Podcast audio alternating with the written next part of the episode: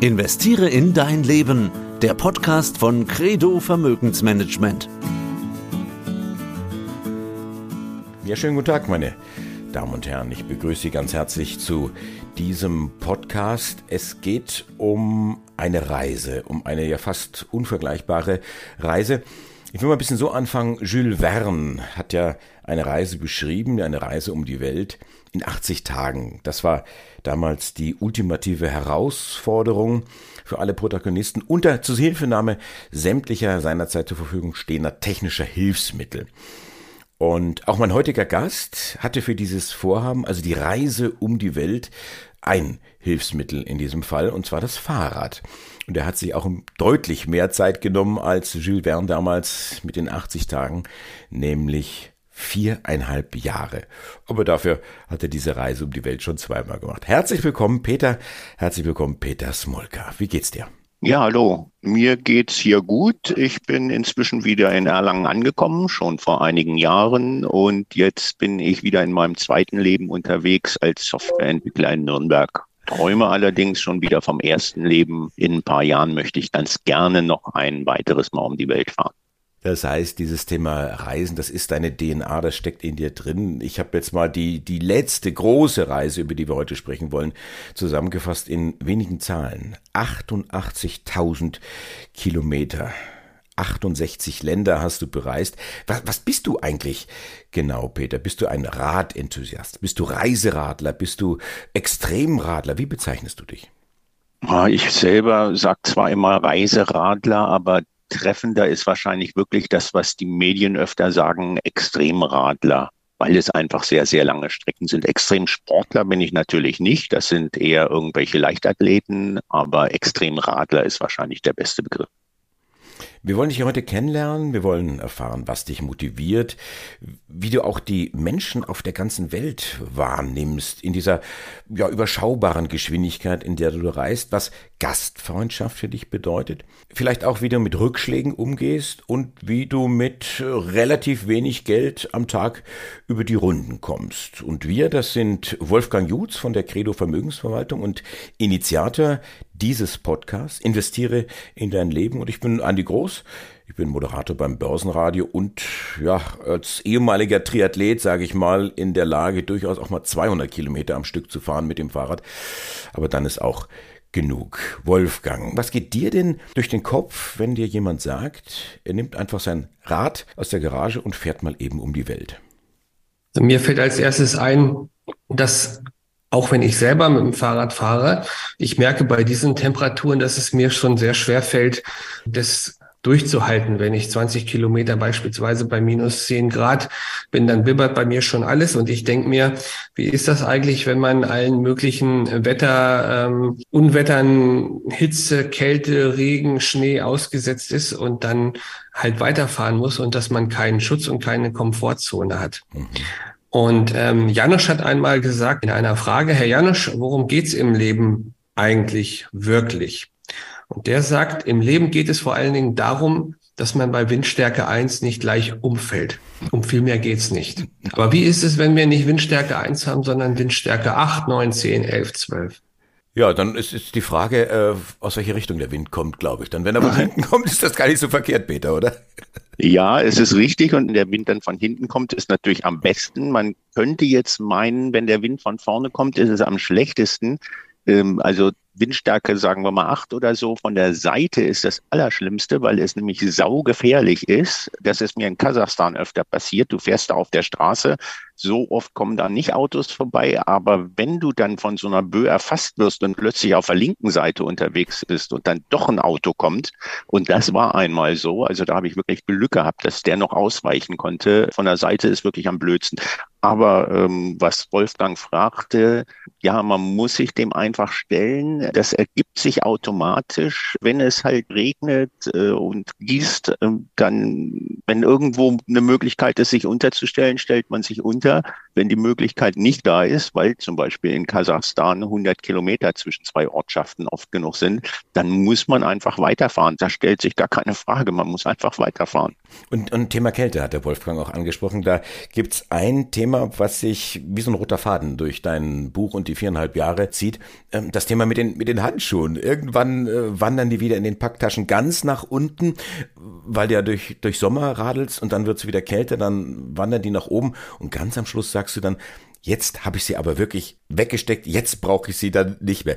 Ja, das mit dem Wind ist natürlich nicht äh, vorherzusagen, aber was du ansprichst, als ich dann die Handschuhe wirklich ganz unten verstaut habe, das war nach der letzten Alpenüberquerung, als ich noch durch Europa so eine Runde gedreht habe und das, das war im, ich glaube im Mai oder im Juni und da war dann nach diesem 2300 Meter Pass, wo oben natürlich wirklich noch Kälte herrschte, da war dann, als ich unten war und dann wusste, es kommen jetzt keine höheren Berge mehr, da war einfach sicher, jetzt wird es nicht mehr so kalt, dass ich Handschuhe tragen muss. Eine ähnliche Situation war, als ich in Südamerika aus den Anden herunterkam, oben im Andenhochland, 4000 Meter über Meer, ist es in der Nacht bitterkalt.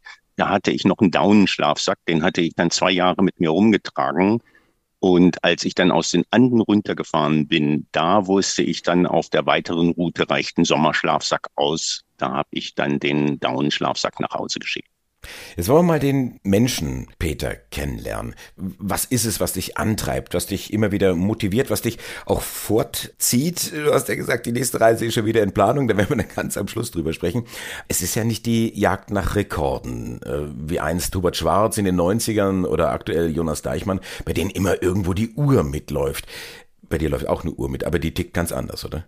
Ja, die Uhr, die tickt wesentlich langsamer. Angetrieben wird die Uhr dann aber trotzdem durch Jahreszeiten. Ich schaue schon zu, dass ich möglichst zur richtigen Jahreszeit auf der richtigen Erdhalbkugel bin. Dann wird die leider auch noch angetrieben durch die Visumschwierigkeiten. Es gibt ja etliche Länder, in die man nur mit dem Visum reinkommt und dann hat man vielleicht vier Wochen Zeit. In Turkmenistan hatte ich mal nur sieben Tage Zeit und da tickt dann diese blöde Visumuhr. Aber wenn ich mich irgendwo schön frei bewegen kann, dann nutze ich natürlich auch, dass ich wirklich einfach Zeit habe. Am Anfang war es tatsächlich so, als ich jung war. Wie alt bist du jetzt? Erste, jetzt bin ich 62 und die erste Tour habe ich mit 17 gemacht. Und dann zum Beispiel 1982 mit 22 bin ich zur Fußball-Weltmeisterschaft nach Spanien gefahren.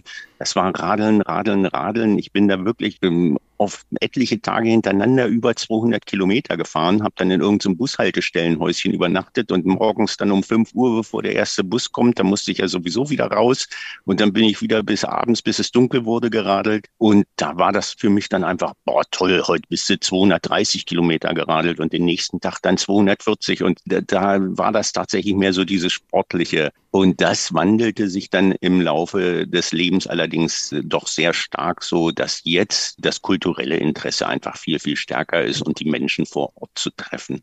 Hast du dann auch viel Zeit über dein Leben nachzudenken oder ähm, das, was du gesagt hast, mit Kulturen kennenlernen, dass du darüber nachdenkst, wie andere Menschen oder andere Regionen leben? Ja, gerade dann in diesen Gegenden, wo man dann zwischen den Ortschaften in Kasachstan 100 Kilometer unterwegs ist, da gibt's ja keine Ablenkung, da denkt man sehr viel nach. Oft dann habe ich wirklich drüber nachgedacht, ja, hast du das so in den letzten Jahren alles richtig gemacht? Was hast du für einen Blödsinn gemacht? Was hast du für einen Mist gemacht? Klar, man vergleicht natürlich dann auch immer, wie sind die Menschen in Deutschland und wie sind die Menschen hier, wo ich jetzt gerade bin.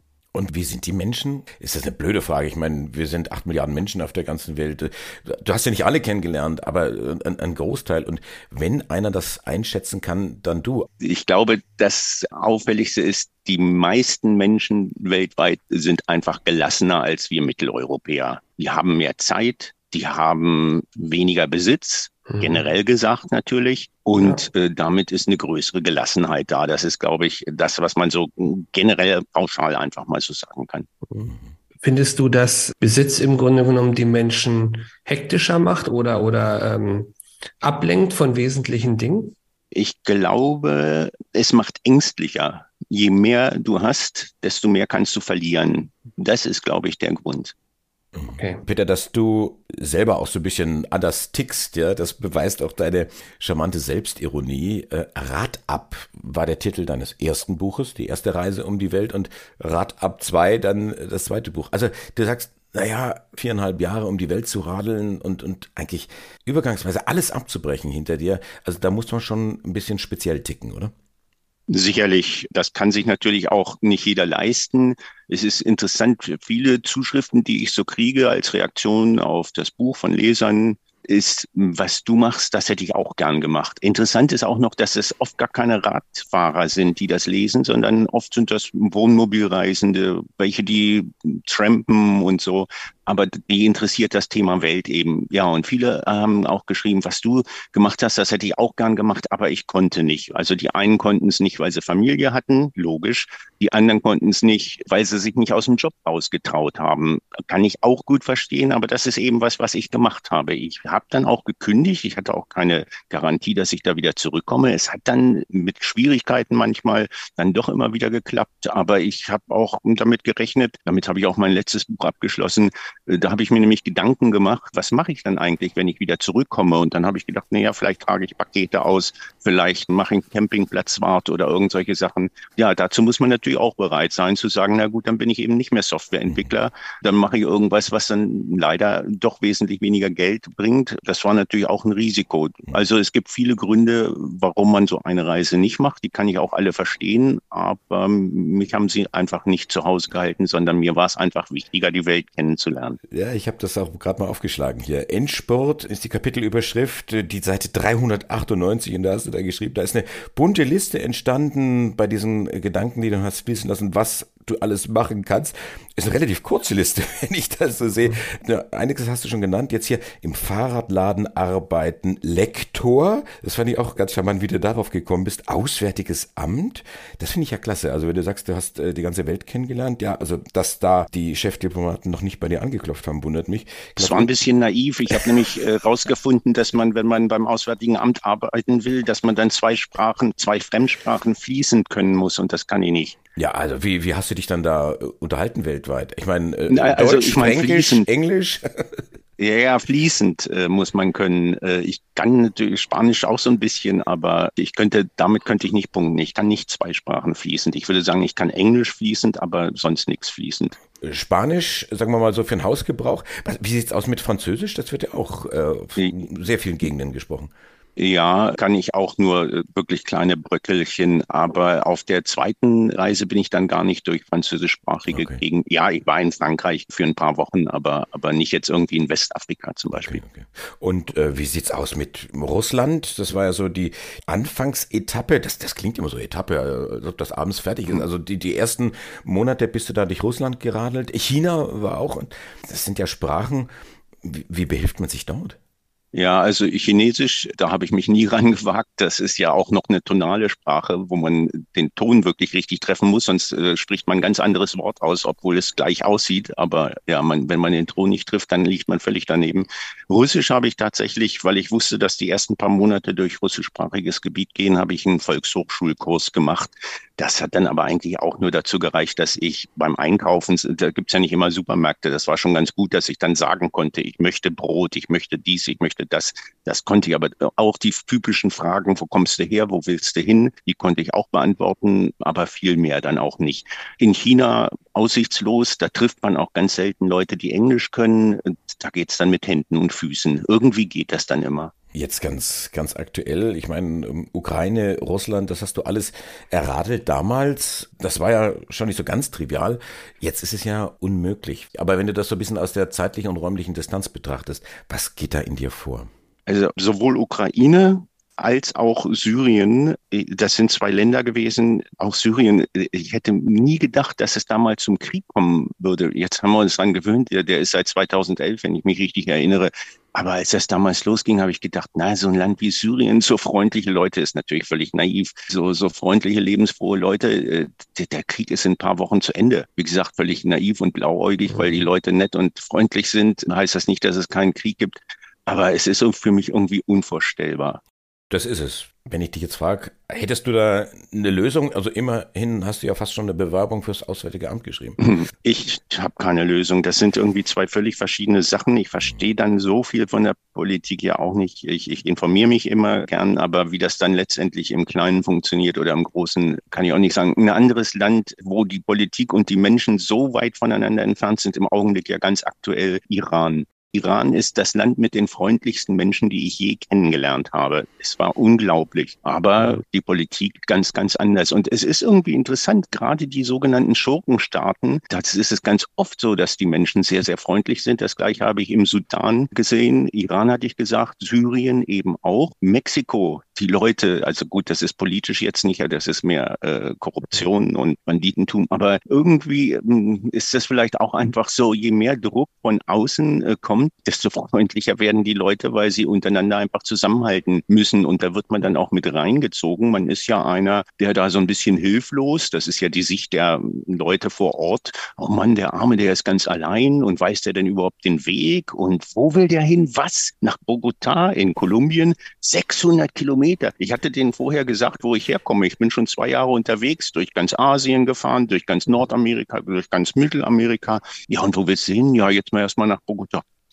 Da geht nicht. Das sind noch 600 Kilometer. Ja, das, das ist dann ja, und dann steht der arme Mensch dann da, ist ja ganz alleine, hat niemanden zum Ansprechen und mhm. dann kümmern die sich alle um einen. So ist das dann in diesen Ländern, wo die Leute wirklich so empathisch sind. Ne? Also das sind wunderschöne Geschichten und Momente. Also mir geht das jetzt so richtig ans Herz und ich bin wieder in dieser Situation, wo ich deine wöchentlichen, monatlichen, das waren ja unregelmäßige äh, Geschichten, wo ich die gelesen habe aus deiner Reise. Du hast ja dann auch immer äh, kurze Berichte dann äh, geschickt und die sind dann letztendlich in den Büchern jeweils zusammengefasst worden. Du hast jetzt auch schon so gesagt, ja, die Welt, sie ist rund und du hast dein in Asien angefangen, dann übersetzt nach Nordamerika, durch ganz Nordamerika durch geradelt, wenn man sich die Karte anschaut, der Welt, wie du da entlang geradelt bist, diesen roten Faden, finde ich das immer so charmant. Erstes Weihnachten, zweites Weihnachten, drittes Weihnachten, viertes Weihnachten. Also in diesen Dimensionen dann zu denken, das ist äh, unglaublich. Die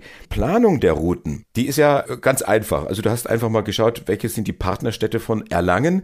Das ist ja für mich, ich stamme aus Erlangen, die Radfahrerstadt schlechthin. Ja, und diese Partnerstädte bist du dann einfach der Reihe nach abgeklappert geliefert und hast immer Briefe vom Oberbürgermeister an den jeweiligen Oberbürgermeister in den Packtaschen gehabt. Ist das richtig? Genau, das ist richtig. Wie war das dann? Also diese, diese Briefe, das zieht sich ja durch dein Radarleben durch. Ich erinnere mich, das muss schon, ach Gott, 30, äh, 40 Jahre her sein, da hattest du einen Brief von Franz Josef Strauß in den Packtaschen. Kannst du dich daran noch erinnern?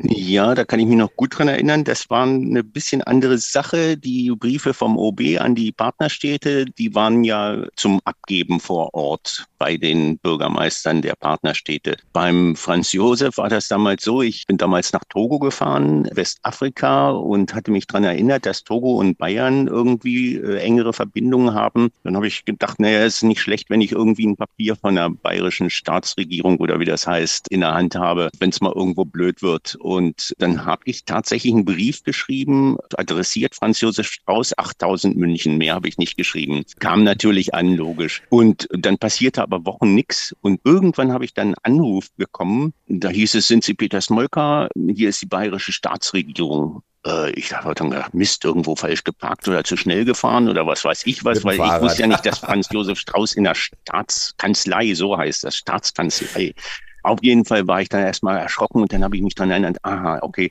ja, also ja, so ein, Sie kriegen Empfehlungsschreiben von uns. Und ja, dann bin ich also aufgebrochen nach München. Die erste Etappe würde dann nach München, als ich nach Westafrika gefahren bin. Und dann war es zufällig so, eigentlich sollte mir irgendein so Staatssekretär wohl diesen Brief überreichen, der halt ähm, sagte, dass ich Student aus Bayern bin und nach Togo fahre und ja gute Beziehungen und man soll mir hm, hilfreich zur Seite stehen, wenn irgendwas ist. Und das hatte der Franz Josef unterschrieben und zufällig war es so, dass er gerade zum Dienstantritt die Stufen hochkam. Als ich da den Brief kriegen sollte, hat man dem Franz Josef den Brief in die Hand gedrückt und dann hat Franz Josef mir den Brief in die Hand gedrückt. So, so war das damals mit dem Schreiben von Franz Josef. War übrigens, er war sehr interessiert am Fahrrad. Ja, er war ja, er war ja selber, ich glaube, bayerischer Meister, mehrfach im Rennradfahren, ne? Genau, ich glaube, Jugendmeister, sowas war er, glaube ich. Also er war äh, aufrichtig interessiert, war alles ganz lustig. Ein bisschen traurig noch an der Geschichte. Ich bin dann also nach Togo gefahren und Deutschland äh, zurück, bin ich damals geflogen. Es war Oktoberfest stand gerade kurz bevor und ich habe gedacht, nee, dann gehe ich mal zum Oktoberfest und erzähle dem Franz Josef, wie es so war. Und er ist aber wenige Tage vorher, er ist er gestorben. Mhm. Da hat man schon gemerkt, dass er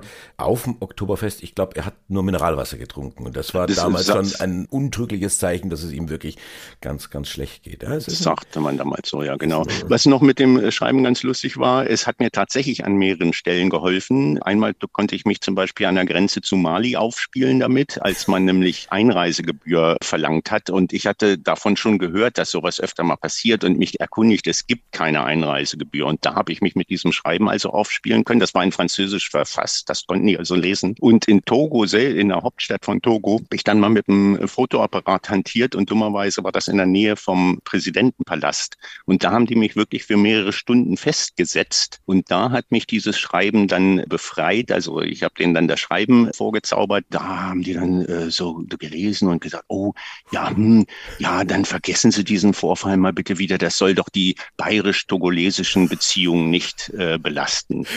Also wie so ein Schreiben, du kommst aus dem Gefängnis frei. Das bräuchte man ähm, ja. auch, auch im Bereich Finanzen, Wolfgang, oder? Ja, also wir haben ja im Grunde genommen ein Jahr hinter uns voller Herausforderungen, aber wenn man es mal genau nimmt, haben wir eigentlich schon die ganzen letzten Jahre Herausforderungen im Bereich der ähm, Finanzen. Und wir haben natürlich immer die Tendenz, wir wollen da ein Stück weit weg. Wir wollen eigentlich mehr Ruhe und mehr Gleichmäßigkeit haben, aber ich glaube, das kommt nicht mehr. Und ich würde dann gerne mal den Schwenk zu den zu Südamerika ähm, gehen. Und zwar ist mir aufgefallen, dass gerade in Südamerika ganz große ähm, Millionenstädte sind und viele Leute aus dem Land in die in die Städte ziehen. Weißt du da eigentlich mehr die Hintergründe? Also beispielsweise in Peru, in Lima. Ich glaube, in Lima wohnt ein Großteil der Millionenstadt und viele ziehen dann eben aus den Anden eben nach Lima oder in Mexico City oder, oder in Brasilien. Was denkst du, warum ziehen die Menschen weg aus ihrer ländlichen Umgebung und ziehen in die Städte? Also es ist tatsächlich im Fall von Lima, glaube ich, so, dass ein Drittel der peruanischen Bevölkerung, und Peru ist ein großes Land, ein Drittel lebt tatsächlich in Lima und im Großraum Lima und dann auch in den umgebenden Slums. Das Leben ist natürlich hart, vor allem oben in den Anden, 4000 Meter über Meer. Da gibt es dann noch nicht mal mehr Holz zu verfeuern. Ich bin, als ich das erste Mal in Bolivien hoch in die Anden gefahren bin, irgendwie die Baumgrenze war so bei 3500 Metern, aber das Anden Plateau oben ist ja 4000 Meter hoch. Was die zu verfeuern haben, ist der Dung von den Tieren. Und das reicht natürlich nicht, dass man die Wohnung warm macht. Das reicht gerade damit, dass man sich ein warmes Essen damit macht. Und in diesem bolivianischen Ort, als ich dann das erste Mal da auf 4300 oder sowas war, da bin ich abends noch rumgelaufen und habe geguckt, dass ich irgendwo was zu essen kriege. Da war dann so eine Garküche, sowas wie ein Restaurant. Tür stand offen, innen drin saßen alle mit Mänteln, ja, weil es drin praktisch genauso kalt war wie draußen draußen um die null Grad. Und äh, ja, das Leben ist eben wirklich sehr, sehr hart und deswegen gehen die Leute in die großen Städte. Aber da stranden natürlich viele und deswegen ist ja Lima auch umgeben von Slums. Das sind halt die, die vom schönen Leben träumen, aber die allerwenigsten finden da dann halt einen Job. Und wenn sie einen Job finden, dann ist das irgendwo was, wo sie ausgebeutet werden als, als Nanny oder was weiß mhm. ich was. Ne? Findest du, dass das in anderen Teilen der Welt auch so ist, dass viele vom großen Leben träumen, aber im Grunde genommen ihr Leben in einem eher suboptimalen Umfeld leben? Ja, also gibt es, glaube ich, immer mehr, immer mehr. Und ich glaube, es liegt an den Möglichkeiten, wie man sich inzwischen informiert. Die Leute, die auch die, die jetzt nach Europa strömen aus Afrika, die sehen ja so die tollen Sachen, äh, wie toll das alles in Europa ist die blenden natürlich auch das Schlechte aus. Ich bin ja schon 1992 in Afrika immer wieder gefragt worden, oh, wenn ich nach Deutschland gehe, kann ich dann nicht bei Philips arbeiten? Und ich habe dann so gesagt, oh, Philips ist gerade ganz, ganz schlecht. Die bauen Stellen ab. Also da,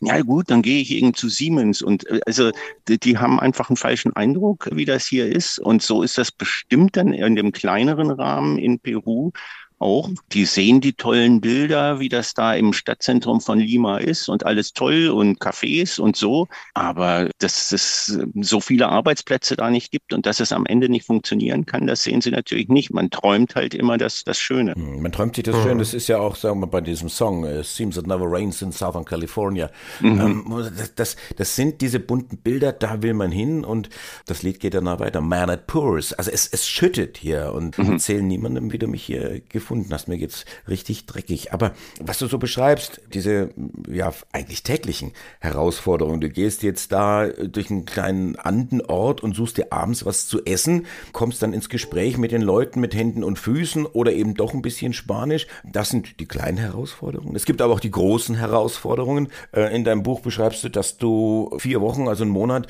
an der Grenze zu China warten musstest, weil es einfach nicht weiterging. Also hast du da eine spezielle Technik entwickelt, mit diesen kleinen und großen Herausforderungen umzugehen?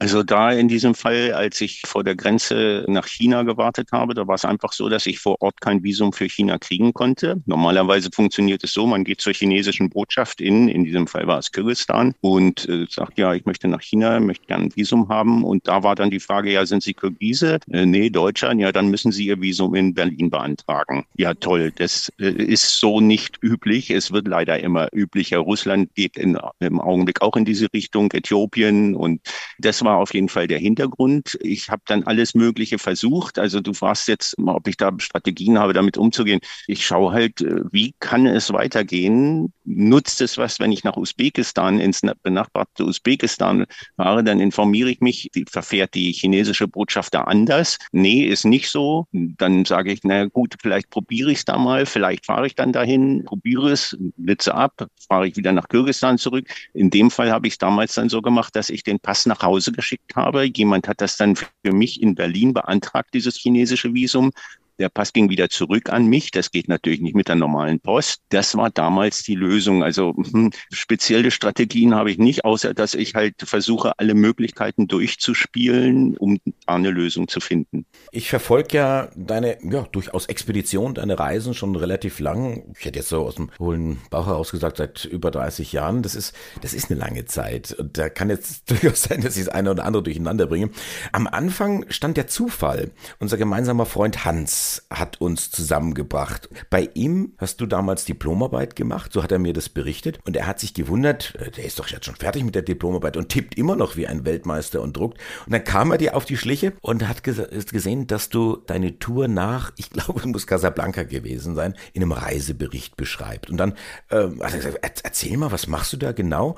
Und er ist auch so sportlich sehr interessiert und äh, kulturell auch sehr interessiert. Und ihr habt euch angefreundet. Und diese Freundschaft hält nach wie vor. Und und Hans wiederum hat mir das dann berichtet. Wir kennen uns vom Kajakfahren und hat dann auch dieses Westafrika-Buch, also deine Reise nach Kapstadt, hat mir in die Hand gedrückt und ich habe angefangen zu lesen. Ich konnte es nicht mehr weglegen. Ich habe dann gesagt, okay, jetzt lass ihn bitte jetzt noch aus diesem Land rausfahren und dann ist wirklich Nächte durchgelesen, bis du dann wirklich in Kapstadt gewesen bist und dann hast du die erste Weltumradlung gemacht. Ich habe das im Blog verfolgt. Gelegentlich haben wir uns dann E-Mails geschrieben und so kamen wir dann auch in Kontakt und dann kam das erste Interview. Ich habe bei der zweiten Weltumradlung, habe ich dann irgendwie auf Zypern, wie du dann das geschrieben hattest, hatte ich so diese fixe Idee entwickelt. Mensch, ich habe dich, glaube ich, aus dem Augenwinkel gesehen, weil ich zur selben Zeit mit der Familie da war. Also es sind lauter so witzige, skurrile, äh, fast unerklärbare Geschichten. Aber die eigentliche Hammergeschichte, die kommt jetzt. Die ist nämlich die, dass du mich mit Hannelore und Wolfgang zusammengebracht hast, mit den alten Kajakfreunden, die ich vor ja, fast 40 Jahren aus den Augen verloren habe. Da sind sie nämlich nach Kanada ausgewandert. Erzähl doch diese Story mal aus deiner Sicht. Ja, mit Wolfgang und Hannelore hm, bin ich ja auch durch Hans im Kontakt gewesen, beziehungsweise ich habe sie über sie kennengelernt. Wir haben auch öfter mal gemeinsame Wanderungen gemacht und ich habe ja auch mitbekommen, dass sie nach Kanada auswandern. Und wenn ich dann schon in der Nähe bin, dann versuche ich ja äh, auch mal zu Besuch zu kommen. Das Verrückte war in diesem Fall, da gab es auch noch mal so einen Riesenzufall. Wir waren verabredet irgendwann Mitte August und Ende Juli habe ich sie dann zufällig schon an anderer Stelle 700 Kilometer entfernt auf der Straße getroffen. Wir hatten auf dem gleichen Zeltplatz sogar übernachtet, haben uns dann aber ja später getroffen und wir waren sogar Zeltnachbarn, hat sich herausgestellt. auf dem Campingplatz haben wir uns noch nicht getroffen, erst später dann beim Rausfahren. Ja, und wir hatten uns verabredet, die beiden mussten noch irgendwo anders hin. Ich habe deswegen noch ein paar Schleifen gedreht und so haben wir uns dann am Green Lake, wohin sie ausgewandert sind, das ist so 700 Kilometer nördlich von Vancouver, da haben wir uns dann getroffen und da habe ich dann ein paar Tage mit ihnen verbracht, Kajak fahrend hauptsächlich. Genau, und ich hatte dich dann angeschrieben und sagte, Mensch, äh, Hannelore Wolfgang, sind das die? Ja, gib doch mal meine Adresse weiter. Und so kamen wir dann nach 30, 40 Jahren wieder in, in Kontakt. Wir haben uns dann auch äh, wieder getroffen hier in Deutschland und da waren dann Hans und seine Frau Roswitha, Hannelore und Wolfgang waren dabei. Mein Vater, den habe ich auch mitgeschleppt. Ja, und nur du konntest nicht dabei sein, weil du ja Besseres zu tun hattest. Du musstest durch Afrika, glaube ich, zu der das Zeit. war wahrscheinlich noch auf der gleichen Reise. Ja, genau, genau. Sag mal, ähm, passiert ja sowas öfter, dass, dass Menschen sagen, hey, deine Reisen haben mich inspiriert, haben mir neue Wege aufgezeigt, haben mich mit alten Freunden wieder zusammengebracht?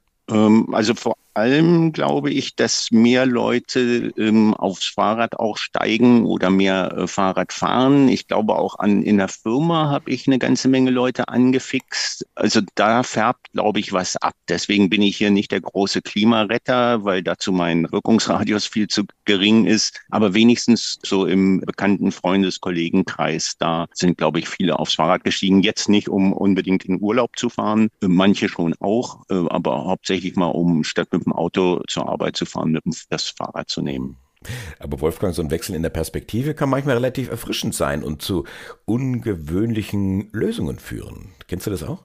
Ja, also ich genieße das ja selber, mit dem Fahrrad äh, zu fahren und mit dem Fahrrad bekommt man einfach eine andere Perspektive. Ich habe sogar zu meinem Fahrrad eine, wie soll ich mal sagen, keine tiefe Beziehung, aber doch, ich freue mich, dass ich eigentlich für mich das beste Fahrrad habe, was ich jemals äh, hatte, auch wenn es jetzt nichts Besonderes ist, aber ich fahre gerne mit dem Fahrrad und ich merke, dass das noch was anderes ist als mit dem Auto weil ich einfach langsamer die Dinge wahrnehme, ähm, wenn ich Tagestouren äh, mache jetzt Richtung Forchheim oder Bamberg. Das sind meistens jetzt nur relativ kleine Touren, aber das ist einfach schön und das ist angenehm, auch hier in Franken diese fast schon intime Beziehung zu einem Fahrrad, die du da äh, gerade beschreibst, als, nicht falsch verstehen, Amateur. Ich als äh, ehemaliger Triathlet kenne das. Also ich bin wirklich mit meinem Fahrrad ins Bett gegangen.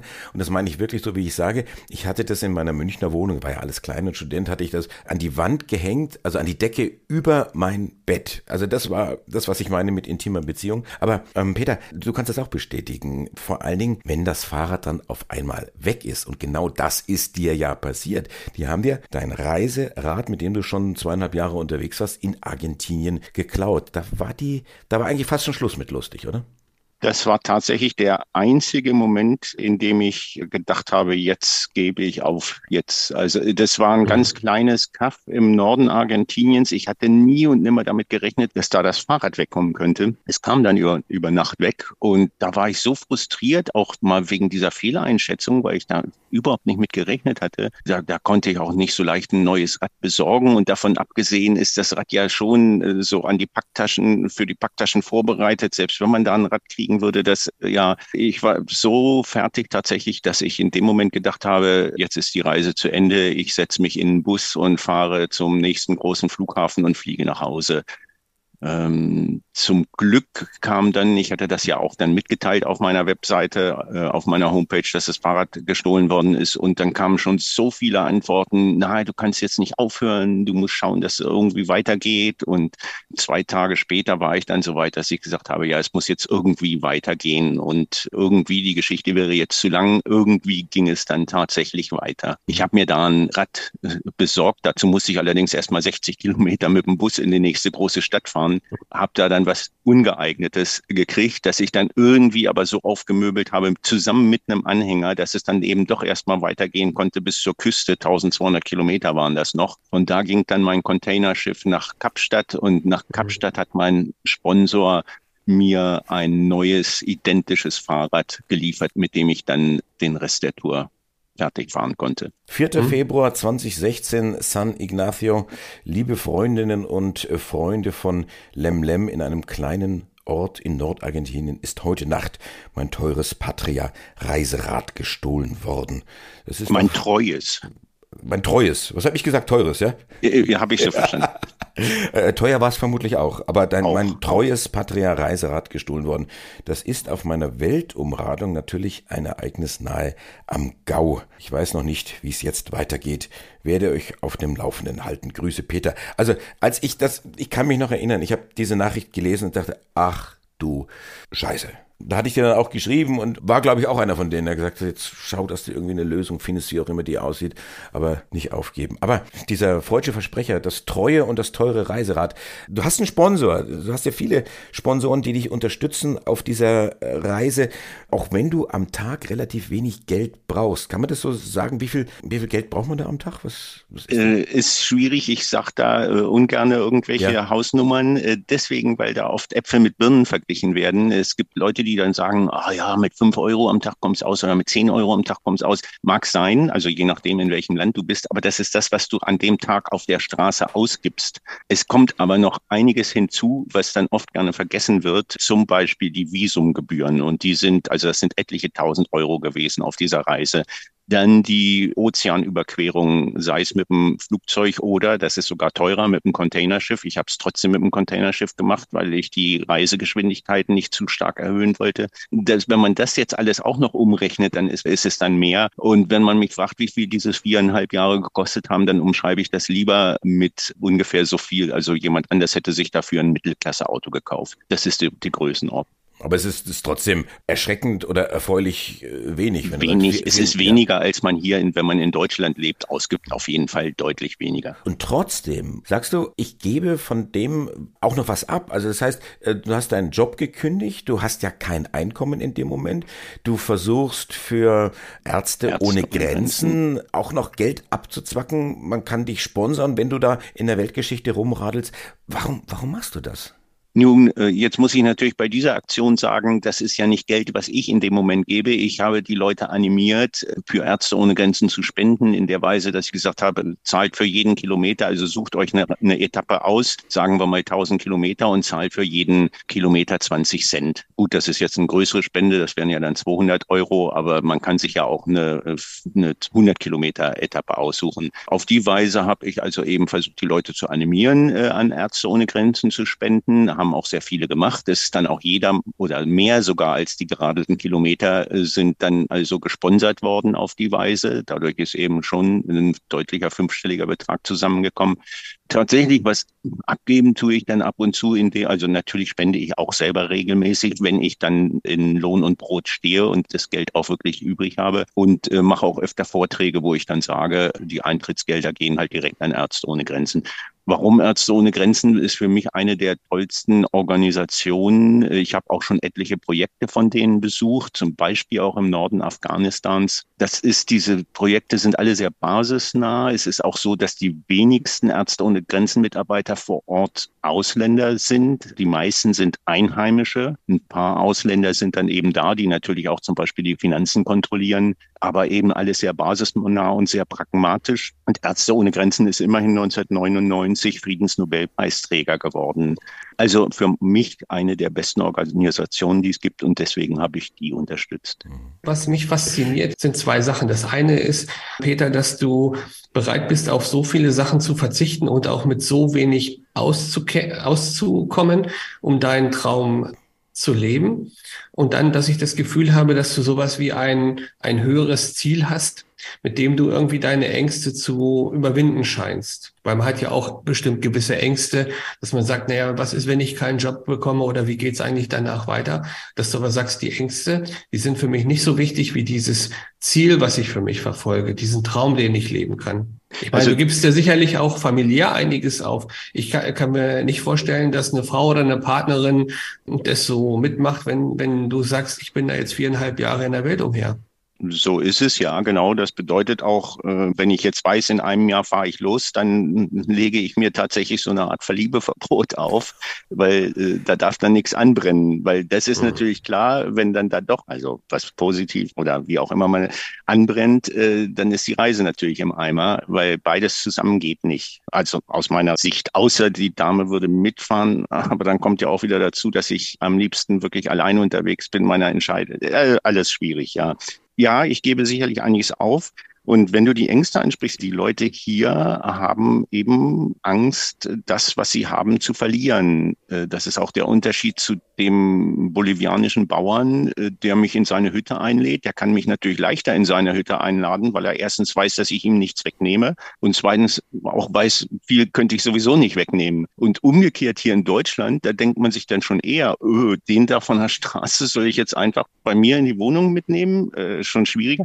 Aber diese Ängste habe ich selber schon auch. Ich habe ja dadurch, dass ich so viele Jahre unterwegs war und so viele Jahre eben nicht gearbeitet habe, wo ich eigentlich hätte arbeiten müssen und in die Rentenkasse hätte einzahlen müssen. Dementsprechend klein ist meine Rente. Deswegen weiß ich auch, ich, ich musste Geld zurücklegen, damit ich mir einen Teil der Rente dann selber irgendwie im Alter auszahle. Und jetzt sind meine Ängste zum Beispiel, oh, Inflation, das kann meine Rechnung aber jetzt schnell kaputt machen, weil ich habe so eine Excel-Tabelle, da steht, wie alt ich werden darf. Also krieg so und so viel Rente, muss so und so viel aufstocken, habe so und so viel. Da kann die Excel-Tabelle leicht ausrechnen, dass ich, was weiß ich, 85 werden darf. Sonst muss ich mir die Rente kürzen oder solche Gedanken, die mache ich mir schon auch. Mhm. Äh, diese Ängste habe ich tatsächlich auch. Aber wenn ich dann unterwegs bin, dann lassen die Ängste irgendwie schneller nach, weil es dann mhm. irgendwie mehr darum geht, hm, jetzt brauche ich mal, da habe ich eher Angst, nicht genügend Wasser zu kriegen oder sowas. Das sind dann andere Ängste. Oder hm, wo komme ich denn heute Nacht unter? Das schüttet wie Sau. Es sind noch, was weiß ich, wie weit. Vielleicht gibt es noch irgendwo einen Unterstand oder so.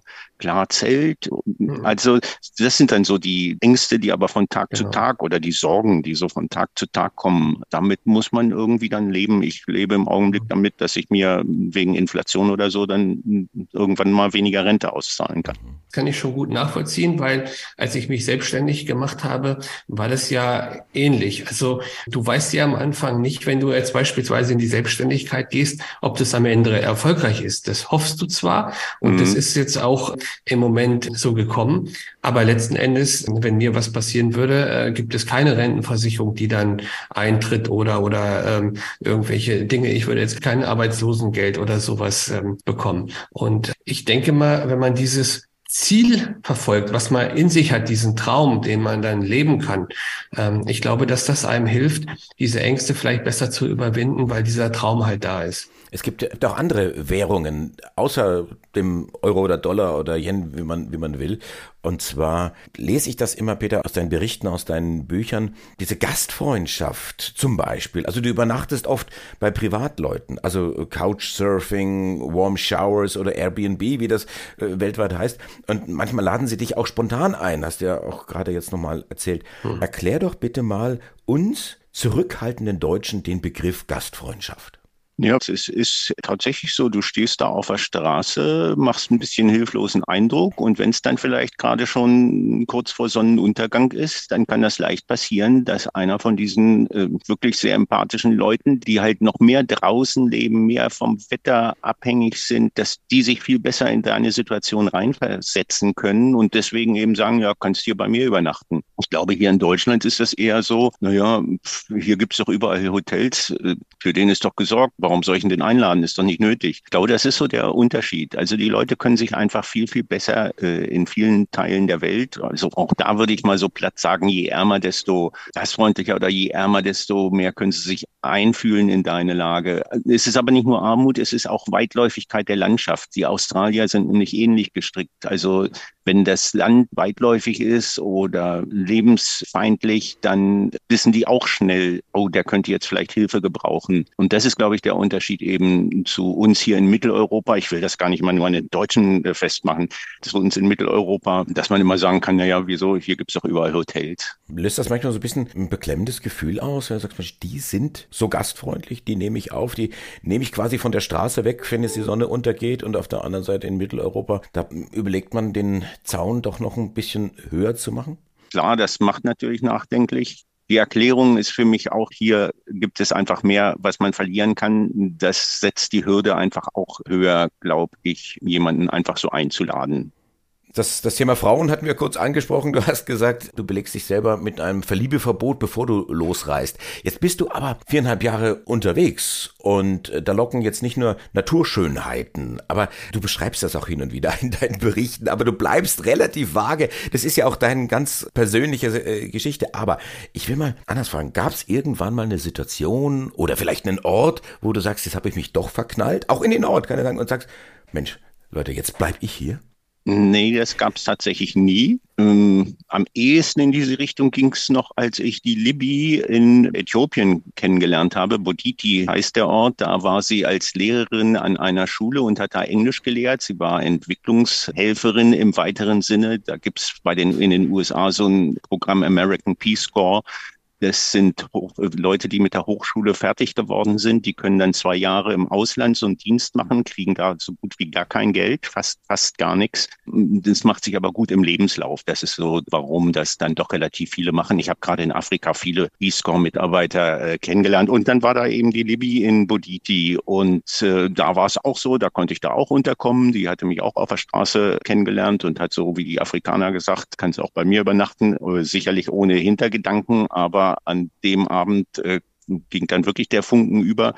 Aber es war dann einfach doch immer so, dass klar war, nein, die Reise äh, habe ich mir vorgenommen, die Reise mache ich auch. Wir haben uns allerdings nie richtig aus den Augen verloren, äh, sondern dann immer wieder gegenseitig besucht. Sie hat mich dann noch während der Reise in Simbabwe besucht, mit so einem Sidestep von Äthiopien aus und wieder zurück. Und äh, später musste sie dann aus Äthiopien evakuiert werden, weil die politische Lage oder ja, die Lage schwierig wurde. Da ist sie dann zu mir nach Deutschland gekommen. Also mit der Libby bin ich lange äh, mit sozusagen in der Fernbeziehung zusammengeblieben. Das ist eigentlich so der einzige Moment gewesen, wo ich vielleicht nah dran war zu sagen, ach komm, jetzt fahre ich doch nicht weiter. Aber ich habe es dann immer doch wieder getan. Und ich würde mich auch nicht irgendwo jetzt, weil du gesagt hast, in einen Ort verlieben. Ich, ich würde auch nicht irgendwo hin auswandern wollen. Werde ich ja auch oft gefragt, äh, wo würdest du denn am liebsten hin auswandern? Am liebsten nirgendwo hin, außer ich müsste irgendwo hin, weil ich hier vertrieben werde aus irgendwelchen Gründen. Dann würde ich tatsächlich aber eher in ähnliche Kulturkreise gehen, wie wir ihn hier haben. Dann würde ich entweder Kanada, so wie es äh, Hannelore und Wolfgang gemacht haben, entweder nach Kanada oder nach Neuseeland Neuseeland oder Australien auswandern. Aber das will ich nicht. Ich will äh, eigentlich immer hier nach Deutschland wieder zurückkommen, weil hier meine Freunde sind. Um die Geschichte mit Libyen noch abzuschließen, habt ihr noch Kontakt? Das ist, äh, wann 1998 habe ich sie kennengelernt in Äthiopien. Äh, nee, das hat so ungefähr, äh, die Fernbeziehung hat so ungefähr sieben Jahre gehalten. Und dann haben wir uns aus den Augen verloren. Wolfgang, hattest du schon mal das Bedürfnis gehabt, so alles hinter dir zu lassen, so diesen, diesen STS-Moment? Irgendwann bleibe ich dann dort, lass alles liegen und stehen? Naja, bei mir war es ja im Grunde genommen ein zwangsweise Umzug sozusagen. Ich habe ja 2010, 11 alles hinter mir lassen müssen, weil mein damaliger Gesellschafter gekündigt hat und ich in der Region, in der ich war, alleine zu wenig Perspektive gesehen habe. Das ist aber noch ein bisschen was anderes. Aber das Bedürfnis irgendwo anders hin hatte ich nicht. Aber ich habe dann schon die Neugier gehabt, hier in Franken was Neues zu entdecken und kennenzulernen. Also ich war jetzt nicht missmutig, ich habe es auch nicht die ganze Zeit nur betrauert, sondern konnte es dann auch abschließen. Und ich weiß noch, die letzte Nacht in unserem alten gemeinsamen Haus, was wir damals gebaut haben, das war schon ein bisschen wehmütig. Aber wenn man den Blick nach vorne richtet, dann kann man auch wieder was Neues erreichen und vor allen Dingen, wenn man seinen Traum leben kann. Wir richten den Blick auch nach vorne. Zunächst einmal auf die Uhr. Es ist einer der längsten Podcasts, die wir schon gemacht haben. Und wir sind noch nicht ganz am Ende, aber wir versuchen so zum Ende zu kommen. Peter, als du nach diesen viereinhalb Jahren der letzten großen Reise dich deinem Ausgangspunkt der Reise, also dem Marktplatz in Erlangen, so langsam wieder genähert hast, das hat sich auch über Monate hingezogen. Was ging dir dann durch den Kopf? Endlich wieder zu Hause oder, oh schade, dass vorbei ist? Na, eindeutig schade, dass es vorbei ist. Es ist sogar so, dass ich vor dem Nachhausekommen eher Angst habe. Es ist ja so, ich bin ja natürlich nicht jeden Tag wirklich weitergefahren. Ich bin ja hier und da auch manchmal eine Woche geblieben. Aber im Prinzip war es ein immer weiter, weiter, weiter, weiter. Und dann ist klar, jetzt äh, näherst du dich da eben diesem Erlangen und wenn du dann da bist, dann ist Schluss. Dann stehst du und ja, was machst du dann? Wie geht es dann weiter beruflich und was weiß ich wie? Äh, nee, ich habe äh, eher Angst. Ich bin auch schon oft Umwege gefahren, um bloß nicht zu schnell in Erlangen anzukommen. Aber irgendwann ist es dann eben soweit. Aber auch das ergibt sich so, so wie Wolfgang das auch gesagt hat. Es, man hat äh, irgendwie andere Ziele dann, man hat irgendein Ziel, man hat andere Ziele und es ergibt sich irgendwas und es ergibt sich eigentlich auch immer ein Weg. Das ist ja auch das Schöne, auf so einer Reise festzustellen. Irgend eine Lösung gibt es immer. Deswegen war es dann gar nicht so schlimm, angekommen zu sein. Und schön war es natürlich wirklich wieder, die Freunde wieder alle zu sehen. Und das ist eigentlich das, was mir am meisten fehlt, wenn ich unterwegs bin. Man hat ständig Begegnungen, man hat ständig Kontakt. Aber es sind natürlich immer wieder andere Leute und nicht so was Stetiges wie die Freunde, mit denen man sich halt wöchentlich trifft. Aber diese Freunde sind dicker geworden. Also ich habe, ich vereinfache das jetzt. Du hast geschrieben, du bist zurück nach Deutschland gekommen und hast den Eindruck gehabt, die sind alle fett geworden. Also nicht meine Freunde, das sind dicke Freunde, aber du weißt, in dem anderen Sinne sind das dicke Freunde. Nein, äh, tatsächlich ist es so, das hat mich erschreckt. Das, Deutschland ist dicker geworden und es gibt immer mehr diesen Typus, äh, den man sonst eigentlich nur von USA und übrigens Kanada ist ähnlich. So die Leute, die im Pickup sitzen und auch zum McDonalds fahren, Drive-Thru. Es gibt ja da auch Drive-Thru, habe ich jetzt hier in Deutschland auch irgendwo gesehen, Drive-Thru. Geldautomaten. Habe ich neulich einen gesehen, der hat ist nicht aus dem Auto ausgestiegen, um Geld zu ziehen. Also äh, ja, und, und dann entwickelt sich natürlich auch, wenn man, wenn man sich gar nicht mehr bewegt, so dieser wirklich super äh, fette Typ. Und das hat in Deutschland schon auch zugenommen, ja, ganz klar. ich traue mich gar nicht, die nächste Frage zu stellen. Wo gibt's das beste Bier? Oh, bei uns hier in Deutschland und äh, im Fränkischen tatsächlich und aber auch bei den Tschechen. Das ist für mich, also Tschechien und hier Bayern, äh, das sind die besten Biere. Aber das heißt nicht, dass es nicht anderswo auch gutes Bier gibt. Witzigerweise in Äthiopien, die haben, das solltest du nicht denken, ich glaube, die haben ungefähr zehn verschiedene Brauereien, Meta, St. George, also St. Georges heißt das da und was weiß ich, wie die alle heißen, auch sehr gute Biere. Du bist also zurückgekommen mit der Erkenntnis, das beste Bier gibt es zu Hause, das beste Bier gibt es in Franken. Du hast aber auch viele Ideen natürlich mitgebracht. Du erlebst als Radfahrer den Verkehr in anderen Städten. Manchmal ist es fürchterlich, aber manchmal ist es doch auch besser, oder? Ja, es ist sehr, sehr unterschiedlich. Du hast vorhin selber gesagt, Erlangen ist ja die Radfahrerstadt in Deutschland, äh, war ja mal Nummer eins, ist hat ein bisschen nachgelassen, also hat sich nicht immer weiterentwickelt und es gibt inzwischen andere Städte in Deutschland, die sich das hier abgeguckt haben, aber verbessert haben. Und ich bin in den USA äh, in einem Ort gewesen, Davis heißt der. Da habe ich gedacht, das ist ja auch nochmal doppelt so gut wie in Erlangen. Also es ist schon erstaunlich. Ja, und dann Holland weiß man ja auch, Kopenhagen. Es gibt wirklich Länder, ich glaube, wir holen jetzt langsam wieder auf, wenn ich so die Radfahrstraßen sehe und die Verbreiterung der Radwege, alles schön rot gekennzeichnet und so ja, da tut sich was und also das muss ich schon sagen, das Auto muss raus aus der Stadt. Also klar, dass man natürlich das nicht 100 Prozent raus haben will, aber es kann nicht so sein, dass die Straßen so schmal sind, weil rechts und links nur Autos, Autos, Autos, Autos stehen. Also du hast alle deine Briefe an die Partnerstädte von Erlangen ausgeliefert war eine lange Reise. Das heißt, die Oberbürgermeister oder Bürgermeister, an die es adressiert waren, die waren dann teilweise nicht mehr im Amt, dann waren die Nachfolger da. Das waren auch immer ganz schöne Geschichten. Du kamst dann zurück nach Erlangen und da war auch ein anderer OB. Aber trotzdem, der, der Alte ist dann noch auf den Marktplatz gekommen und hat dich in Empfang genommen, oder?